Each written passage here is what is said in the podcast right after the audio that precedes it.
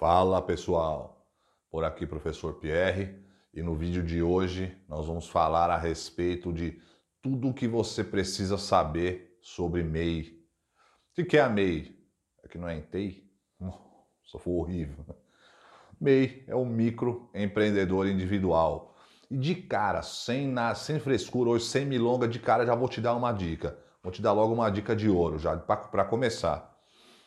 Se você tem um negócio aberto, independente de qual seja a classificação dele, e você não está usando essa empresa, cara, corre e fecha. Corre fechar, negocia, mas fecha.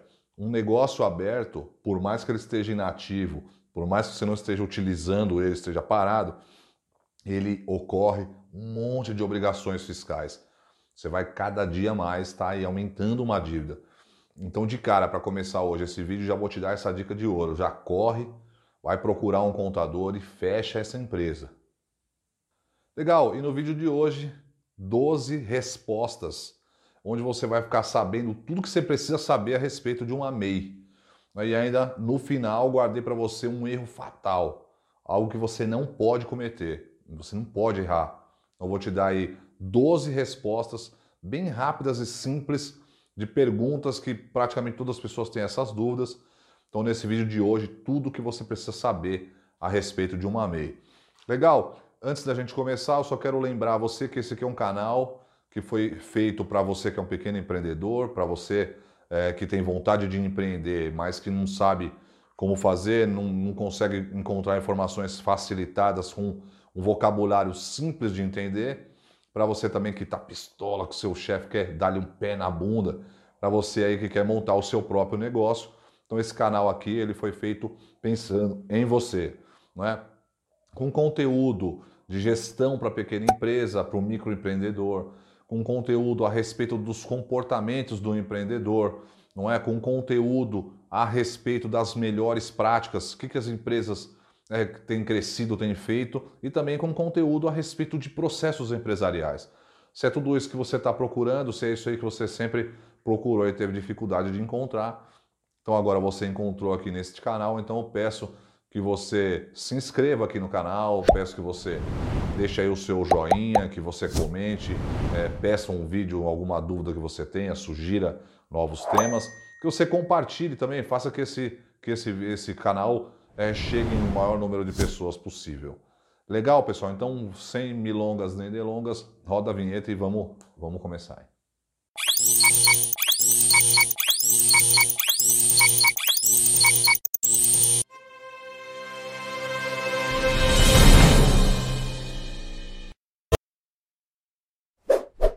Primeira pergunta: para quem é indicado o MEI?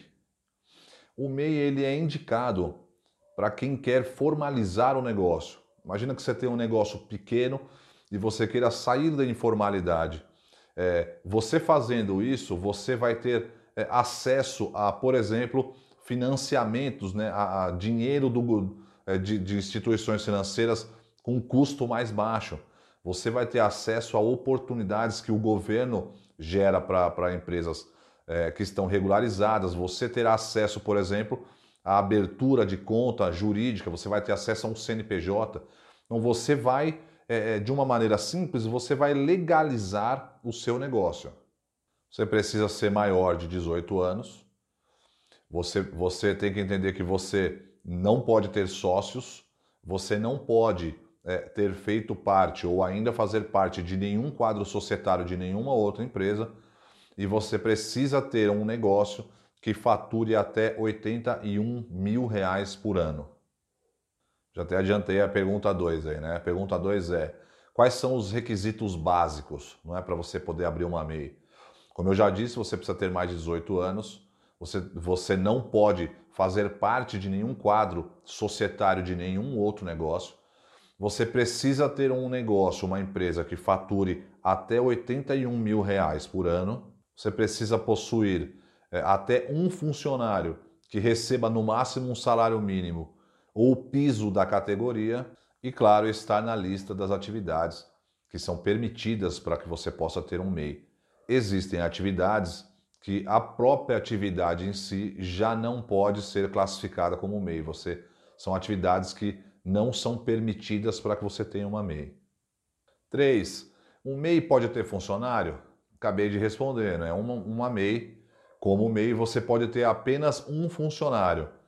E desde que ele receba no máximo um salário mínimo ou o, ou o piso da categoria. Pergunta 4. Um MEI pode se aposentar? Claro que sim. Todo mundo tem esse direito, né?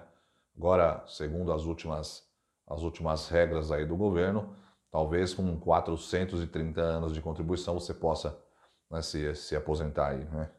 Brincadeira, né? Então, voltando, brincadeiras à parte, você pode, claro, como MEI se aposentar, mas você precisa é, se atentar a uma informação que, é, com o valor que você paga a título de contribuição no MEI, é, esse valor ele te, te impede de que você se aposente não é por tempo, por tempo de serviço. É, você só poderá se aposentar por idade. Se você contribuir 15 anos e você tiver acima da idade permitida, aí você poderá se aposentar com direito a um salário mínimo por mês. Mais uma vez, a contribuição previdenciária que está inclusa no pagamento da, da, das taxas do MEI te garantirão apenas uma aposentadoria por idade e não por tempo de serviço. Legal? Que fique bem, bem claro isso. Pergunta 5. Um MEI, eu posso ter uma MEI sendo funcionário com carteira assinada?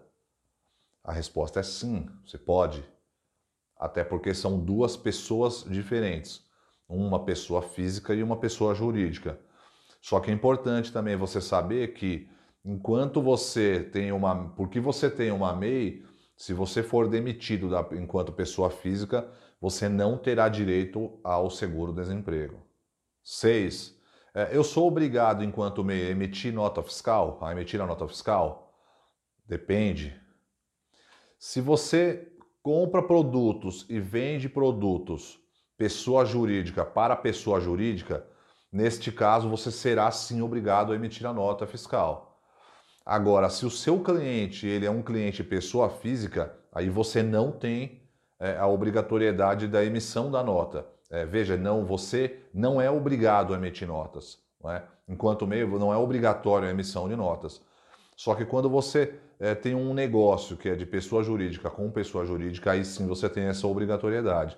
É, só um adendo aqui, uma dica: os Correios agora estão exigindo que quando você vende, por exemplo, e você mesmo entrega, os Correios agora estão exigindo que você, na, no envio, na entrega, anexe a nota fiscal. Então, talvez se você fizer uma venda de uma, de uma pessoa jurídica, no seu caso da MEI, para uma pessoa física, talvez você seja obrigado à emissão da nota por conta é, de uma exigência do, dos Correios, por exemplo. 7. É obrigatório ter uma conta jurídica? Não, não é obrigatório ter uma conta jurídica. Só que pense comigo uma coisa: né? se a sua ideia foi abrir uma MEI para você poder legalizar um negócio, né? foi você formalizar um negócio, então não tem por que você não ter uma conta jurídica. Além disso, né, vale muito a pena você ter uma, você já ir, não é, no sentido de gestão, fazendo as coisas corretamente, separando né, é o que é jurídico do físico e, e também de uma forma inteligente. É bom que você tenha uma conta jurídica porque você vai estreitando um relacionamento com os órgãos financeiros, com os bancos. Então é legal que, é, imaginando que você tem o desejo de um dia caminhar para que o seu negócio se transforme numa microempresa, não é por conta do faturamento, que você cresça o negócio, neste caso você já vai ter aí algum tempo não é, de relacionamento com o banco, o que vai te facilitar muito, vai te abrir muita porta. Então é inteligente da sua parte né, já ir estreitando o relacionamento com essas instituições. Oito. Em que, falando nisso, né, em que momento eu, eu posso transformar a minha empresa de MEI para uma ME?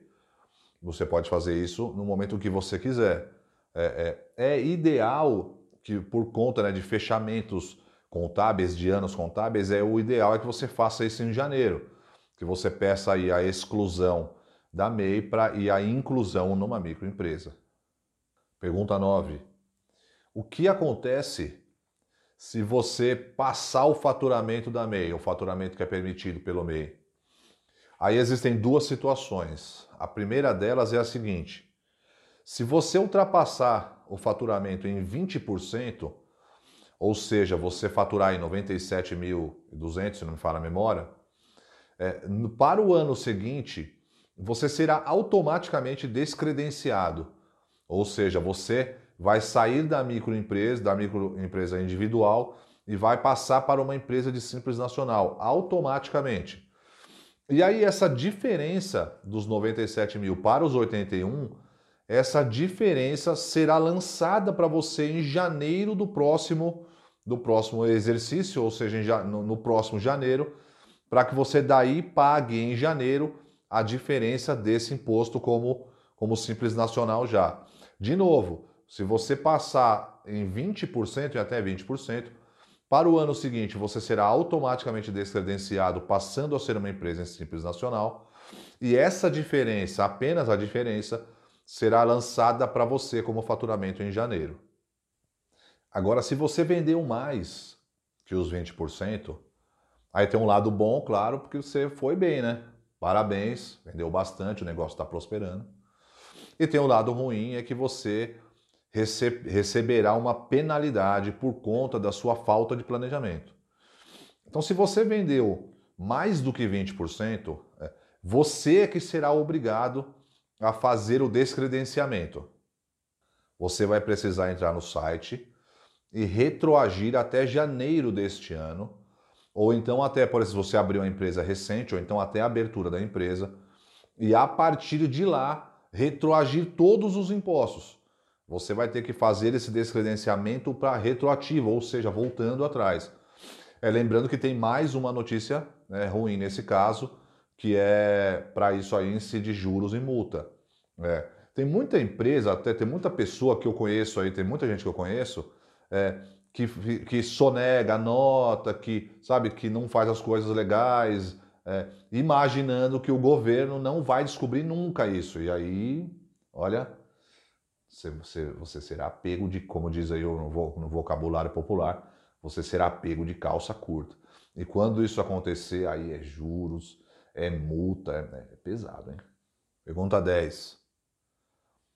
Eu não, eu não emito muita nota fiscal, aliás, eu não emito nota fiscal nenhuma. Só que eu compro muito, compro 10 mil reais é, em notas, compro muita nota, compro muito produto né, legalmente falando. É, Estou fazendo alguma coisa errada? Claro que sim. Você só pode comprar até 80% do que lhe é permitido faturar. E deixa eu te dar uma notícia. A Receita cruza todos os dados, não é? E ela utiliza os dados de compra, inclusive para descredenciar você automaticamente.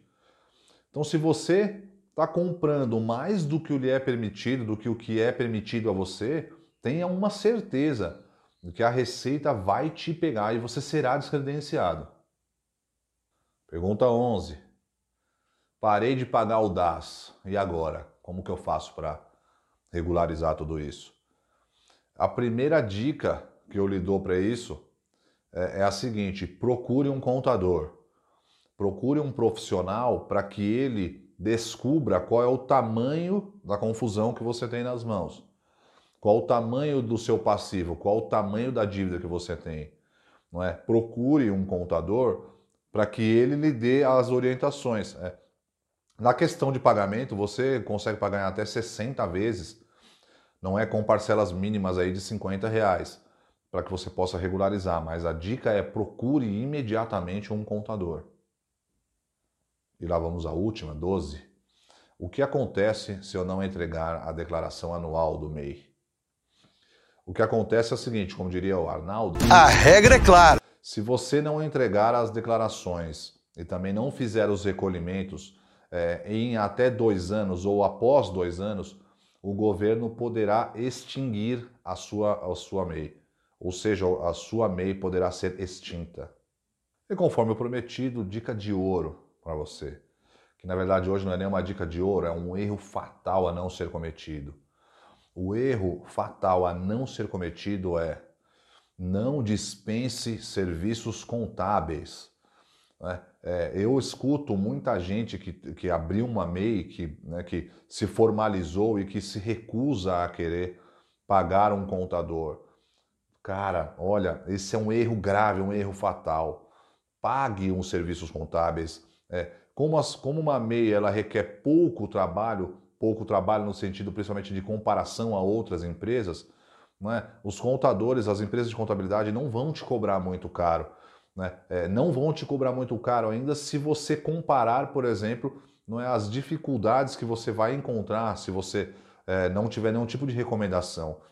Se você comparar ainda as facilidades que um, um serviço profissional de um contador não é, vão, trazer a você, é, vão trazer a você os, os benefícios que serão né, trazidos a você, então aí, cara, é barato demais.